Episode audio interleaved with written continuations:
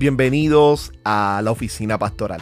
Este es un espacio que procura ser una extensión del sermón del domingo, un compañero en la semana que te invita a reflexionar la fe, que busca hablar aquellos temas pertinentes para un mejor caminar con Dios. Así que ponte cómodo, cómoda, hablemos.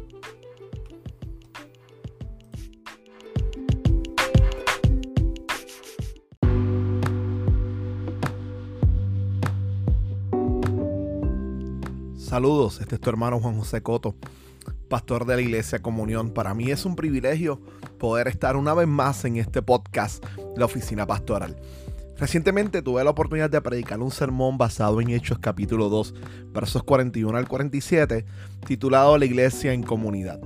Y lo que hacía allí esencialmente era un esbozo de cómo la escritura presenta la belleza de la comunidad cristiana lo hermoso y lo maravilloso de vivir la vida cristiana rodeado de otros y otras que han respondido al, llamado de Cristo Jesús y que la gracia les ha alcanzado y son parte del pueblo de Dios. Usualmente con mucha frecuencia hay personas que se acercan a la oficina pastoral a preguntar si para ser cristiano es necesario ser parte de una iglesia. De nuevo, si para ser cristiano es necesario ser parte de una iglesia. Vivimos en una sociedad que constantemente se mueve hacia un individualismo radical o extremo, donde las instituciones son vistas de manera este, un poco bajo sospecha y donde se siente que todo lo que tenga que ver con la espiritualidad o la fe religiosa se vive en, en la esfera de lo personal, de lo individual. Y eso de alguna manera afecta contundentemente al colectivo. Si miramos algunas de las encuestas principales que se hacen en los Estados Unidos, hechas por grupos como Barna, entre otros, una constante en sus estudios es la gran persona o la gran cantidad de personas que se consideran cristianas y se sientan a sí mismos cristianas, pero al mismo tiempo, en forma paradójica, la gran cantidad de ellos que no asisten a una iglesia que no asisten a una iglesia. Entonces, la pregunta que nos hacemos es si existe el cristianismo alejado de la iglesia, si es posible vivir la vida cristiana fuera de una comunidad cristiana, de una iglesia local. La respuesta desde las escrituras es que no. Y a veces suena difícil esto, porque de nuevo nuestra sociedad nos mueve hacia el individualismo. Hay personas que yo reconozco que han tenido malas experiencias con la iglesia y debido a esas malas experiencias han cerrado la puerta de la oportunidad de pertenecer a una comunidad cristiana. Y déjame decírtelo con todo el amor del mundo, no hay tal cosa en las escrituras y en la tradición cristiana como ser cristiano y no pertenecer a una iglesia local, no pertenecer a la iglesia al pueblo de Dios.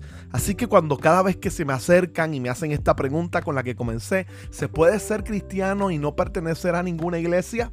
Mi respuesta fue no, ahora quiero simplemente desarrollar un poco mi, mi argumento aquí de manera dialogal. Así que dialoguemos un poco sobre ello. Este, ¿Qué tal si lo miramos desde tres esferas o tres aspectos diferentes? El primero sería el aspecto bíblico. El segundo, ¿qué tal si hacemos una mirada un tanto más teológica? Y quiero culminar un poco con algunos acercamientos antropológicos. Déjame comenzar con lo primero, el aspecto teológico el aspecto bíblico. Cuando nos acercamos bíblicamente al, a este hecho, a este problema, la escritura salta rápidamente a decirnos que, que no, que no es posible, primariamente porque Dios decidió crear al ser humano con un sentido de comunidad. Cuando nos acercamos a las lecturas de Génesis capítulo 1 y Génesis 2, la constante que vemos allí es que todo lo que Dios ha hecho es bueno y que responde de alguna manera a la belleza del Señor. Pero rápidamente cuando crean al ser humano, ahí está este llamado en Génesis de decir que no se encontró ayuda para él. Y automáticamente viene el salto a hacerle una ayuda, una compañía. Y entonces cuando vemos la perfección del ser humano en Génesis Unidos, se da exactamente relacionada a la pareja, a tanto Adán como a Eva.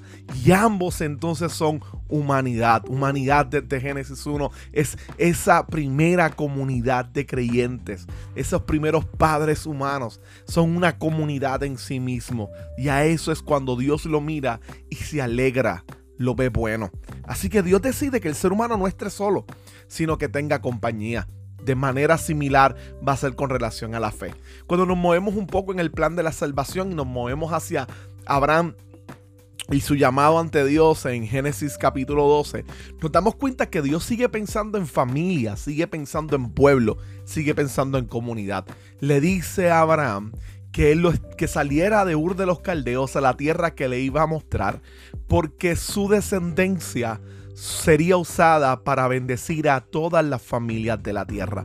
Dios no se dirige a Abraham en su carácter personal solamente. Le está diciendo, te estoy llamando, eh, quiero hacer un pacto contigo, pero quiero que tu familia, que tu generación se convierta en un pueblo que bendiga a todos los pueblos de la tierra. Dios piensa en comunidad.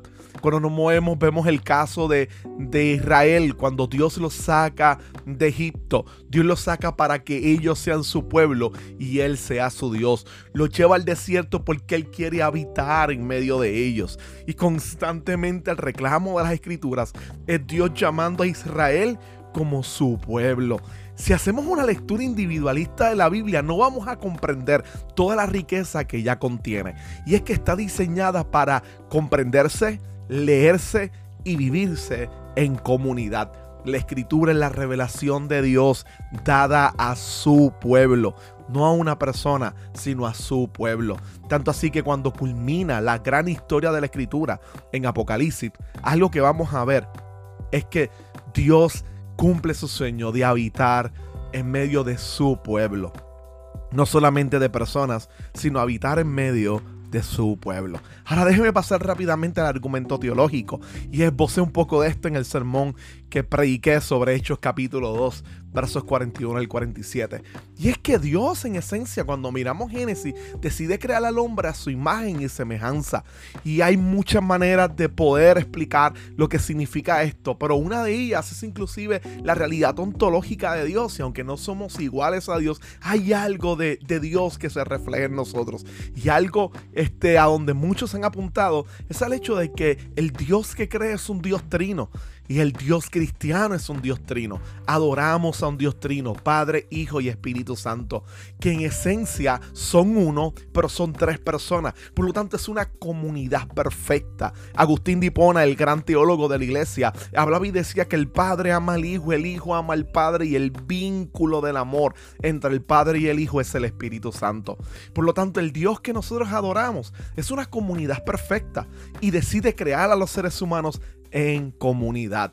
Toma al ser, al hombre y a la mujer y los planta en el huerto del Edén, del Edén y le dice fructifíquense, crezcan, pueblen la tierra, sean comunidad. Y cuando miramos entonces el aspecto de Dios específicamente al enviar a su pueblo, ya en el Nuevo Testamento, los dones, vamos a darnos cuenta en pasajes como en Primera de Corintios, entre otros, donde Dios está preocupándose por la comunidad de fe. De manera que los dones, lo que, los dones del Espíritu Santo lo que hacen es complementar a unos creyentes y a otros, porque Dios desea que pensemos siempre en comunidad. Así que la, escritura está llena de consejos de decirnos a nosotros que Dios siempre piensa en comunidad. La iglesia es una comunidad, es la comunidad del pueblo de Dios. Y escucha, querido amigo, amiga, querido hermano y hermana, la iglesia no es un accidente. La iglesia es el deseo y el sueño de Dios. Es la creación, es creación de Dios. Es el plan de Dios desde el principio, cuando llamó a Abraham en Génesis 12. La iglesia es el pueblo de Dios, aquella que por medio de Cristo proviene de la simiente de, de Abraham. Es aquel pueblo llamado a bendecir a todos los pueblos de la tierra. Por lo tanto, la iglesia en esencia tiene ese llamado de ser un pueblo. Y el Dios que hizo la iglesia por medio de la muerte de Cristo a través de la obra del Espíritu Santo es un Dios que cela, que ama y que cuida a su iglesia. Así que Dios ha decidido que la vida cristiana se vive en comunidad, en su pueblo, en una iglesia local. El último argumento es saliéndonos un poquito de lo bíblico y teológico y moviéndonos al campo antropológico. Y es que cualquier antropólogo te dirá que el ser humano desde que tiene conciencia de que conocemos algo de él, de que se puede rastrear este algo del ser humano desde las primeras pinturas rupestres, desde las primeras evidencias que tenemos del ser humano, el ser humano es un animal de comunidad o es un ser de comunidad. A diferencia de algunas especies en el reino animal, muy pocas, solo algunas que pudiesen habitar o vivir gran parte de su vida en soledad, el ser humano está diseñado y se ha mostrado para vivir en comunidad. Es tanto así que una de las grandes, grandes repercusiones o de los castigos significativos en las sociedades es apartar a los individuos de la comunidad. Y eso se ve como privarle inclusive de sus derechos. Así que la antropología nos grita que el ser humano está necesitado de, comunidad, de conectar unos con otros. La iglesia brinda ese espacio donde puedes conectar, donde puedes compartir, donde puedes hacer comunidad. Claro, es una comunidad diferente al resto de las comunidades que el mundo ofrece. Es una comunidad hecha, creada por el Espíritu Santo fundamentada en la obra de Cristo Jesús, propuesta para adorar al Padre y para vivir en misión, bendiciendo a otros. La iglesia vive en comunidad. Por lo tanto, no te pierdas la riqueza de pertenecer a una iglesia local. Espero que esto te haya bendecido y este es un episodio más de la oficina pastoral. Dios te bendiga.